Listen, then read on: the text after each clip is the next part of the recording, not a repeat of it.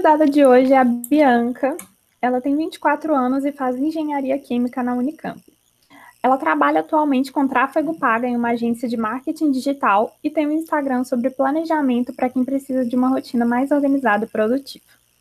Então, Bianca, muito obrigada por ter aceitado o meu convite. A gente já se conhece há muito tempo, né? Eu estava para te convidar, tinha tempo. Sim. Tudo bom, Gabi? Prazer, gente. E eu... começa. Eu ia falar que eu que agradeço de estar aqui. Muito obrigada pelo convite. E começa contando para a gente um pouco sobre você, como que você foi parar na engenharia química? Tá, vamos lá. É, então, quando eu estava no ensino médio, eu pesquisei muito o que eu queria fazer né, na faculdade, até porque eu sentia que era uma responsabilidade muito grande escolher já o que a gente queria fazer sem ter experiência nenhuma, sem saber de nada. Então, eu pesquisei bastante, eu conversei com muita gente, eu fiz teste vocacional, é, enfim, eu fui em várias feiras de profissão, conheci, fui no Unicamp Portas Abertas, que também foi uma oportunidade muito boa, assim, de entender um pouco melhor das minhas opções, porque lá a gente conhece todas as faculdades, conversa com os alunos, enfim. E a engenharia química, ela era uma das opções, justamente pelo fato de que eu gostava muito de matemática, era minha matéria preferida, e também gostava de química na, fac, na faculdade não, né? no ensino médio eu participava de um grupo de alunos que eram avançados, né? Daí a professora dava vários, vários experimentos para a gente fazer durante a semana, levava a gente em visita técnica, e uma dessas visitas que a gente foi, foi na Replan, em Paulínia, da Petrobras. E foi a primeira indústria, assim, que eu conheci de perto, e quando eu conheci, eu fiquei encantada, juro. Eu, eu nossa, foi muito legal, eu adorei, assim, e aí eu decidi nesse momento que eu queria trabalhar em indústria, e aí a engenharia química calhou, né? Então foi assim que eu decidi, e também foi uma das dos resultados do meu teste vocacional. Ai, que bacana, então, que você teve a oportunidade de conhecer já no ensino médio, né? Porque muitas vezes a gente não tem oportunidade de conhecer nem durante a faculdade, né? É, então, na faculdade, principalmente, né? Se você não tem visita técnica é. no início, que não tem nenhuma matéria específica, realmente.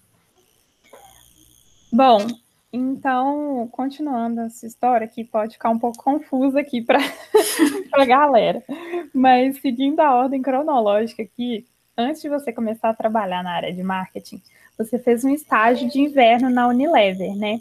Como que foi a sua atuação nesse estágio? Como que foi o estágio? Isso, é, eu estudei, né? Eu comecei minha faculdade em Minas Gerais, em Pouso Alegre, e o estágio que eu fiz foi em Valinhos. Mas só para contextualizar, eu sou de, de Valinhos, então foi um estágio que surgiu e era um estágio de férias, né? Esse estágio de inverno. Tem estágio de inverno e de verão, eu entrei no de inverno. Então, como ele era nas férias, eu consegui fazer na, na cidade é, longe da minha faculdade. E aí foram dois meses de estágio.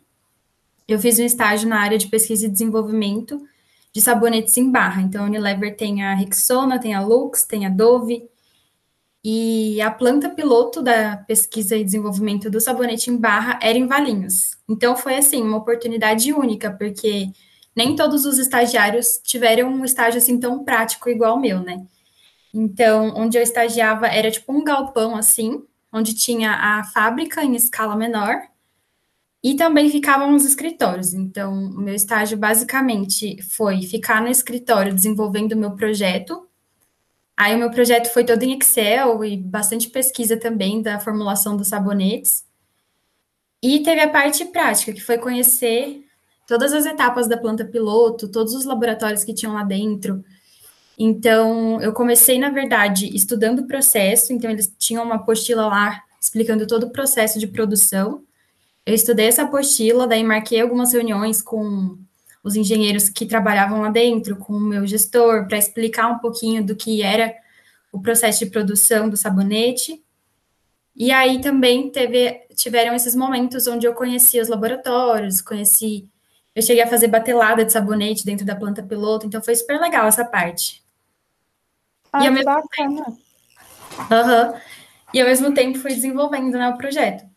É, só para terminar. E aí também tiveram muitas visitas técnicas, né? Que também foi super legal. a gente visitou a fábrica da Kibon, aí eu também visitei a, a fábrica mesmo de sabonete em barra, que foi super legal. Então foi um momento bem de contato mesmo com a engenharia química, sabe? É muito legal esse estágio que eles oferecem, até que não é muito comum em muitas empresas, mas eu acho muito legal, principalmente para a gente que você agora mora nessa cidade, né? Mas é, para quem estuda em uma, uma cidade que tem menos oportunidades e mora em outra cidade, é de outra cidade, né? Estuda em cidade diferente, assim, isso é super bacana porque dá para fazer durante as férias, né? Sim, eu achei super legal, tipo, porque por, me, por mais que fosse pouco tempo, deu para aprender muita coisa. Fora a motivação que dá, né, para você continuar no curso, porque igual você falou, às vezes a gente está dentro do curso, mas a gente não tem muita parte prática, é só indo para a indústria mesmo. E eu não sabia que tinha sido na área de pesquisa e desenvolvimento. Nem sabia o que você tinha trabalhado lá, na verdade. é, e você gostou da área? Aham, uhum, eu achei muito legal, assim, eu achei a rotina muito tranquila, assim, das pessoas que trabalhavam lá dentro em pesquisa e desenvolvimento, não, eu não tenho a experiência em chão de fábrica, por exemplo, não sei como é, mas deve ser bem mais corrido. Então, se você quer uma rotina mais tranquila, assim, falando da onde eu trabalhei, pesquisa e desenvolvimento parecia ser bem legal, assim.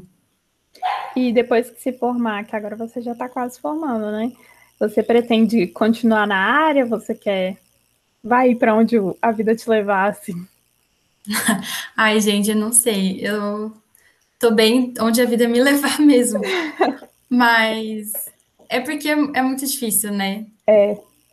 Nossa, e as pessoas adoram perguntar isso, né? Mas é uma das coisas mais Sim. difíceis de responder. Sempre que abre caixinha no Instagram, tem alguém que pergunta, né? Mas o difícil de responder é porque a gente não sabe ainda, né? Pode ser que eu arrume um estágio em uma área totalmente diferente e eu gosto e fique lá, então não tem como eu ter certeza, né? Uhum. Mas é, durante a faculdade é o momento que a gente tem de conhecer as áreas, enfim, estagiar onde tiver estágio e conhecer o que a gente puder conhecer, para daí a gente poder fazer uma escolha mais certeira depois. Bom, Bia, é, continuando, em janeiro de 2020 você começou a trabalhar como gestora de tráfego né, em uma empresa de marketing. E isso é muito distante da engenharia química. Então, como que isso aconteceu? Então, na verdade, trabalhar com, com tráfego pago foi algo que, que surgiu como oportunidade, não uma coisa que eu fui atrás, né, que eu busquei. Só para contextualizar, nessa faculdade que eu fazia, eu participei de uma Olimpíada de Empreendedorismo, e naquela época eu já tinha o Instagram, então eu já era conhecida na minha sala como a menina do marketing, né? Só por causa do Instagram. Eu sempre gostei de edição de vídeo, de fazer slide, enfim, de editar foto. Então eu sempre era aquela pessoa do grupo que fazia, ficava com essas partes de montar slide, enfim. E no meu grupo dessa Olimpíada de Empreendedorismo eu também fiquei. Então eu fiz banner, eu fiz apresentação, eu fiz vídeo, eu fiz várias coisas. E o meu grupo sempre gostou muito das coisas que eu fazia, elogiava e tudo mais. E a gente tinha uma professora, né, que era professora de empreendedorismo, que estava ajudando a gente, que também via isso. E uma das empresas que patrocinaram essa Olimpíada foi a agência que eu trabalho hoje. E aí o meu chefe, na ocasião, ele foi dar uma palestra lá no dia da, da Olimpíada, que foi o dia final. E a minha professora é, chegou no nosso estande lá falando que tinha uma vaga aberta para trabalhar na, na, empresa dele com marketing digital. E aí, nesse momento, tipo, todos os meus amigos começaram a falar: Ah, Bianca, Bianca, eu fiquei morrendo de vergonha.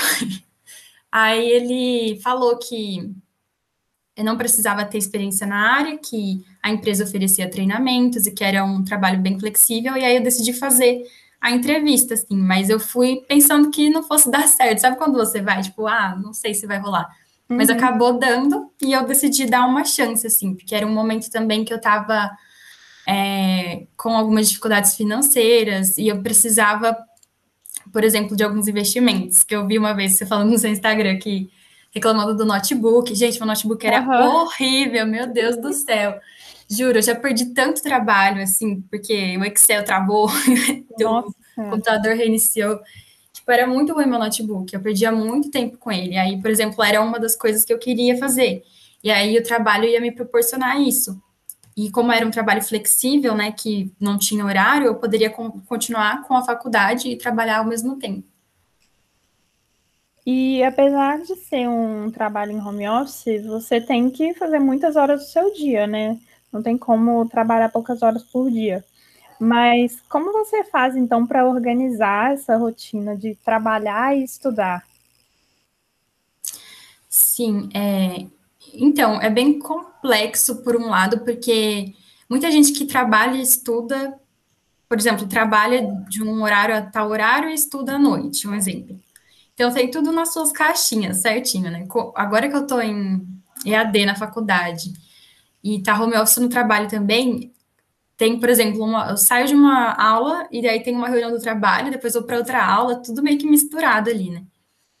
E fora que eu faço faculdade integral também, né?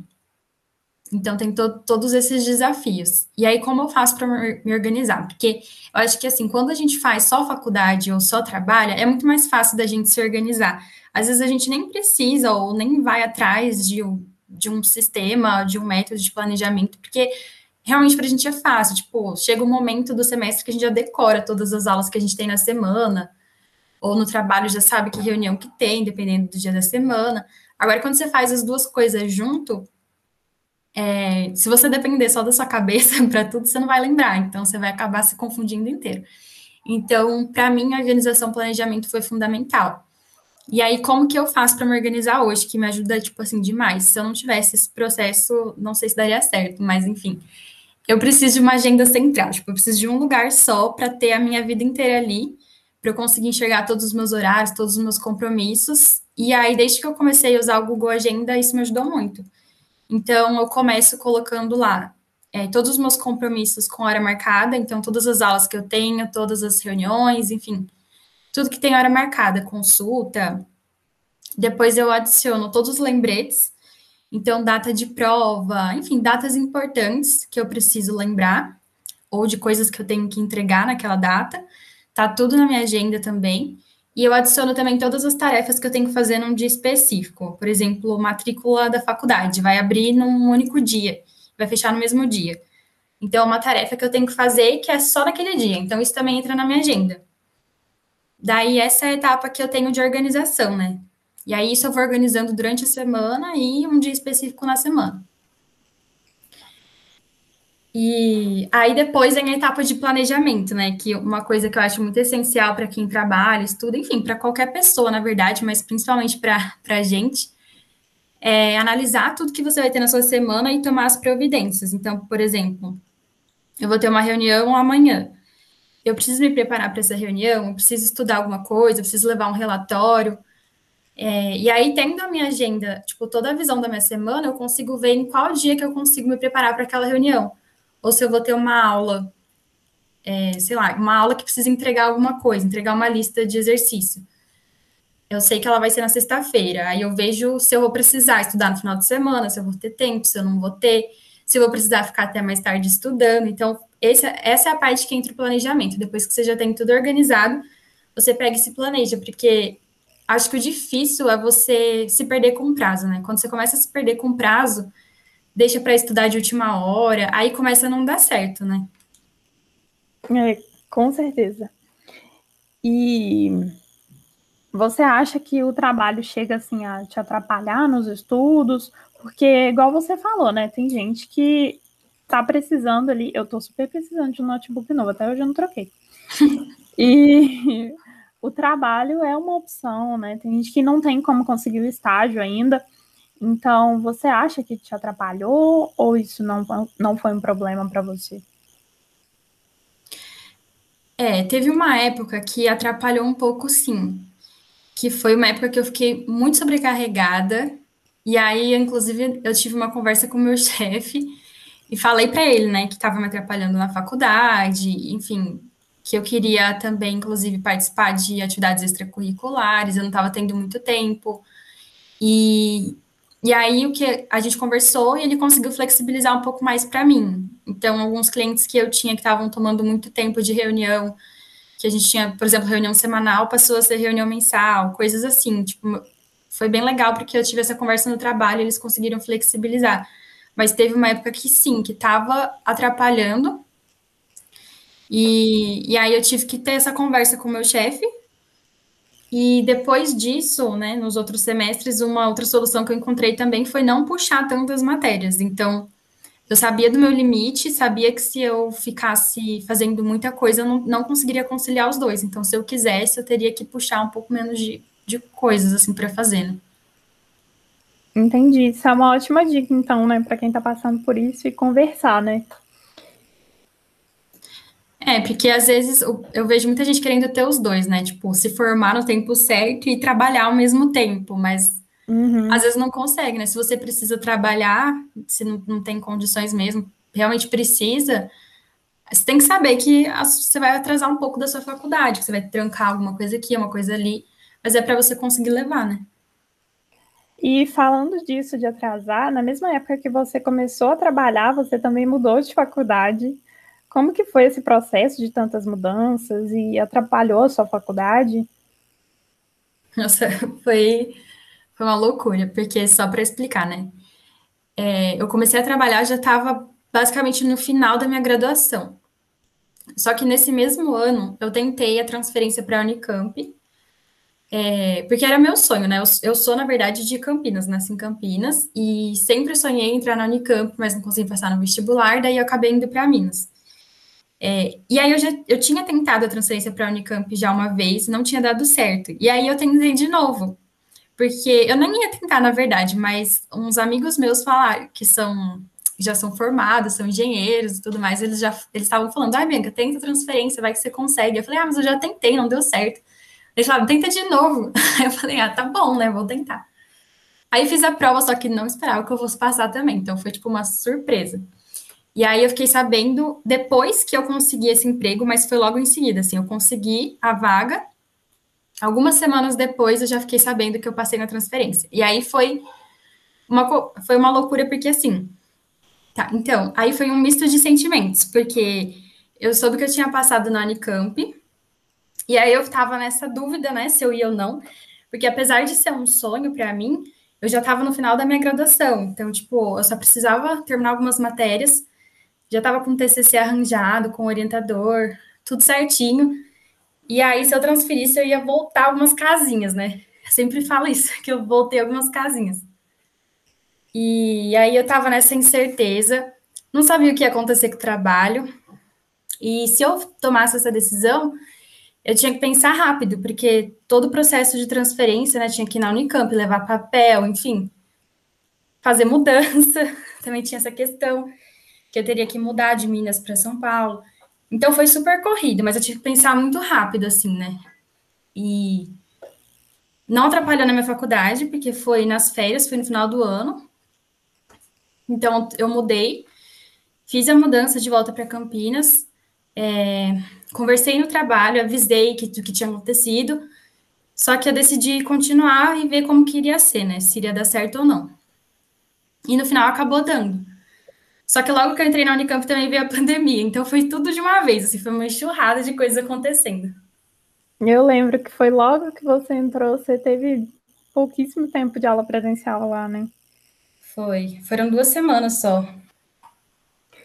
Bom, Bia, além dos estudos, você também atua no PET, que eu até não conhecia, né? Te perguntei esses dias aí, né? Uhum. E, bom, explica para a gente o que, que é o PET, né, que você está fazendo essa atividade extracurricular. Tá, é, é normal, normalmente, é normal, normalmente, enfim, que as pessoas não conheçam o PET, porque hoje não se pode mais criar grupos PET no Brasil, né?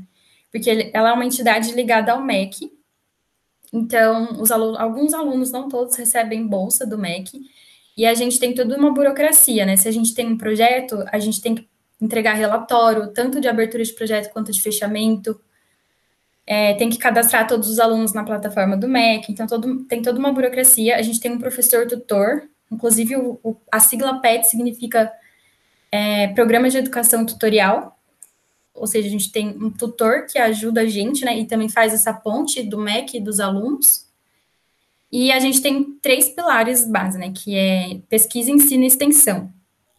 Então é bem legal que cada PET é diferente, porque a gente tem um PET para cada curso, para cada faculdade. Então, o nosso PET é o PET Engenharia Química Unicamp. E a gente pode criar projetos assim da que a gente quiser, tem que tá, só que tem que estar tá nesses três pilares. Então é bem legal porque tem muita coisa diferente para você desenvolver lá dentro. Então, por exemplo, a gente tem projetos de pesquisa interno que ajudam a gente, né, a se desenvolver na pesquisa e também a pesquisa ajuda a comunidade de certa forma. A gente tem projetos de extensão, por exemplo, em parceria com cooperativas de reciclagem, e o forte mesmo do nosso PET é a educação. Então, a gente tem muito projeto de educação. A gente tem um cursinho popular, que é o Jaule. A gente também dá aula de ambientação para calor, que é o Kilojoule. Enfim, tem muito projeto em educação. Basicamente, isso que é o PET. É, só pelo jeito que você fala, dá para ver que você gosta muito de trabalhar no PET, né? Nossa, eu sou apaixonada pelo pet, juro por Deus. é muito legal. Bom, é, você poderia, assim, ficar super cansada, né? De trabalhar e estudar e não, não querer fazer mais nada. Mas mesmo assim, você quis é, atuar no PET. Por que, que você quis fazer essa, essa iniciativa? Uhum. Então, quando eu transferi, igual eu falei, eu trazei bastante a minha faculdade. E. Ai, só um minutinho antes, te interrompendo rapidinho. Tá. Inclusive, nessa mudança, você consegue trazer as atividades extracurriculares ou até isso é cancelado? É, então, eu tá no meu currículo, né? As atividades extracurriculares, acho que elas são ótimas para te gerar experiência. Então, são experiências que nunca vão ser apagadas, assim, da minha vida, né? Então, todo, todas as uhum, habilidades que eu desenvolvi, Acho que esse é o propósito principal. Agora, em relação à hora extracurricular, eu não tenho certeza, mas essa semana, até numa reunião do PET, eu estava conversando com o pessoal e eles falaram que na Unicamp não pede hora extracurricular. Ah, é mesmo? Aí eu fiquei tipo, como assim? Eu, nossa, eu tenho tantas horas. Então, eu tenho muita hora. Eu acho que, tipo, se tivesse que cobrar hora, eu já teria. Porque eu fiz muito tempo de, já lá no IF, eu já estava com todas para entregar. Entendi. Mas, continua. É. Aí, enfim, aí eu decidi entrar no PET porque eu atrasei a minha faculdade. Então, se eu transferir, acho que o propósito maior não era só a, a educação, porque o Instituto Federal que eu fiz, ele era muito forte, assim, as aulas eram muito bo boas no sentido de que eu tinha que estudar muito, enfim, foi um curso completo, a carga horária do IF era praticamente igual à da Unicamp, então fazer matéria por fazer não era meu propósito. Eu queria é, transferir para aproveitar o que tinha de diferente na Unicamp. Então, o que, que eu poderia fazer lá que eu não poderia fazer no IF, né? E participar de entidade era algo que eu queria muito, porque quando eu cheguei e eu vi aquele tanto de entidade que tinha, eu fiquei, nossa, fiquei muito animada, assim, eu queria entrar em alguma coisa e, e ter essa experiência, até porque a minha faculdade, ela era nova, então as entidades que tinham lá tinham acabado de se formar. Agora, na Unicamp, não. As entidades que tinham lá tinham anos de existência, então, provavelmente, estrutura, organização, é, era muito mais desenvolvido, né? E eu queria ter essa experiência. É, isso é muito verdade mesmo, porque a engenharia química da UFLA começou tem seis anos, se eu não me engano. Não tem muito tempo. E aí, com isso, lá também, todos os grupos são muito novos. Então, os grupos mais velhos, eu acredito que tenham, assim, três, quatro anos, sabe? Só que isso dificulta muito para a gente que está participando, porque aí faz com que a gente tenha que ajudar na organização dos grupos, né? Porque quando um grupo é novo, ele ainda está se organizando, e aí essa organização, ela toma muito tempo da gente. Tem a parte boa, né, que você vai ter uma experiência de organização e tudo, mas tem a parte ruim que toma muito teu, muito teu tempo, né? Então, tem esses dois lados. Sim, tanto que lá no IF eu participei do centro acadêmico e a gente criou do zero, né? Aí tem que escrever estatuto, tem toda uma burocracia. Uhum. E fora que você não sabe o que é. Quando você chega na faculdade, você não sabe o que é um centro acadêmico. E aí tem que se virar também, né? Realmente Sim, toma é. bem, bem mais tempo. E as instituições federais são muito burocráticas, né? Nossa. São, nossa, sim. Então, isso então isso toma muito tempo da gente também. Nossa, eu não sabia que a UFLA era um curso novo também. É, a engenharia química começou no. Ah, teve acho que uma, duas turmas formadas até agora. Ah. É, lá no IF é desde 2014 que tem.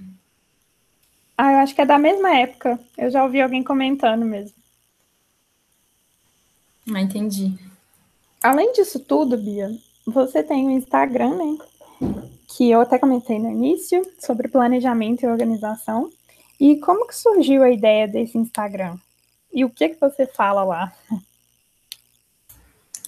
É, então, o Instagram surgiu quando eu estava na faculdade lá em Minas e era uma época que eu estava é, bem mais dedicada assim aos estudos. Eu tive minha época festeira no início, já aproveitei muito a faculdade. Só que teve uma época que eu comecei a me dedicar mais aos estudos mesmo, às matérias. E como eu falei, eu sempre gostei muito de marketing, assim, entre aspas, né? Mas sempre fui muito criativa, gostei de rede social, edição de vídeo, essas coisas. E eu queria ter algo na internet. E eu estava pensando nisso há muito tempo já, um blog, alguma coisa. Eu sabia que eu queria ter alguma coisa. E aí eu encontrei um dia mexendo no Instagram um Studgram, que eu nem sabia da existência de Studgrams. E aí comecei a pesquisar mais, encontrar vários, comecei a seguir vários. Eu achei muito legal a proposta, né, do Studgram. E aí eu decidi criar um também, no mesmo modelo. E aí foi que eu criei o Rotina Indiquim na época, né? Era o nome. Eu lembro. e aí eu falava bastante dos meus estudos, mostrava a minha rotina, mostrava a faculdade, como eu me organizava, enfim. Mas era, nossa, um celularzinho bem ruim, assim, bem sem saber mesmo o que estava fazendo, só para compartilhar mesmo. E é, foi muito legal, porque acho que você deve ver isso também, né? A gente conhece muita gente da nossa área quando a gente cria o Instagram da nossa área. Sim. Então, tipo, networking é muito bom, assim, você conversar com outros estudantes que são, sei lá, do Nordeste ou do Sudeste. Então, foi muito legal, assim, toda, todo esse contato que eu tinha, tenho até hoje, né? E como não era nada sério, sempre foi um hobby mesmo, Instagram, não tinha tanto essa pressão. Então, se eu estava em semana de prova, eu nunca fiquei me cobrando, tipo, nossa, preciso postar todos os dias, né? Tem muita gente que faz isso. E aí sempre foi muito um hobby. E aí, quando eu comecei a trabalhar com marketing digital, né, que eu entrei para agência, aí eu comecei a entender um pouco mais do mundo do que era o Instagram. É, enfim, começar a pensar em estratégia de conteúdo, começar, por exemplo, assinei o Canva, enfim, comecei a dar uma cara um pouquinho mais profissional para o Instagram. Mas ainda assim, é, eu acabei que fazendo uma transição, né? Eu falava muito sobre estudos, sobre faculdade, mas eu também falava muito sobre planejamento, organização, porque eu sempre gostei muito. Então, às vezes eu começava a me organizar e eu inventava um método assim da minha cabeça de organização por post-its, que foi uma vez que eu, que eu inventei. E começou a dar muito certo, e um monte de gente começou a me perguntar, Bianca, como que você está fazendo, como para se organizar, o que, que são esses monte de post-it na sua parede. Aí, na época, eu até fiz um e-book, assim, distribuí para o pessoal e... E aí, desde então, tipo, eu tenho falado muito sobre isso e agora eu decidi migrar de vez, assim, para esse nicho. Então, hoje eu mostro a minha rotina, mas eu não falo mais tanto sobre estudo, sobre engenharia química. Hoje eu falo mais sobre planejamento e organização mesmo. Bom, para finalizar o nosso podcast, Bia, qual a dica principal que você dá para os futuros engenheiros que estão nos ouvindo? É, eu acho que a dica que eu daria para quem está fazendo engenharia é não ficar tão fissurado assim na, na graduação, porque já vi muito, muito aluno que queria sempre tirar as melhores notas e estudar o dia inteiro, sabe? E não, não vivia a vida mesmo. Não participava de entidade, não fazia nenhum projeto extracurricular, é, deixou para buscar estágio só no final, porque não queria atrapalhar as matérias. Então, acho que assim, você não pode se prender tanto ao tempo de formação que eles recomendam. Você tem que, na verdade, tirar proveito de, do que você puder, pra, porque você não vai ter nenhuma experiência profissional, né, durante a graduação. A sua experiência profissional vão ser as entidades que você vai participar, e é lá que você vai se desenvolver, que você vai fazer networking, conhecer pessoas. E dentro dessas amizades que você faz, pode até surgir uma indicação de trabalho, por exemplo. Então, eu acho muito importante, sabe? Não só estudar, mas também você se desenvolver, buscar saber trabalhar em grupo, desenvolver comunicação, todas essas coisas. É, eu concordo muito também. Eu acho que tem muita gente que fica Eita. tem muita gente que fica fissurado com isso, porque como se fosse o fim do mundo, né? Como se a graduação fosse tudo. Uhum. Só que, na verdade, não é, né? A gente tem muito mais coisa para aprender do que isso. Muito mais coisas para aprender na faculdade do que somente as coisas da graduação. O tanto que a gente muda ao longo dos anos da faculdade provam isso, né?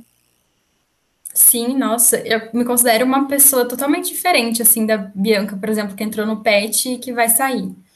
Eu aprendi muita coisa nova. Exatamente.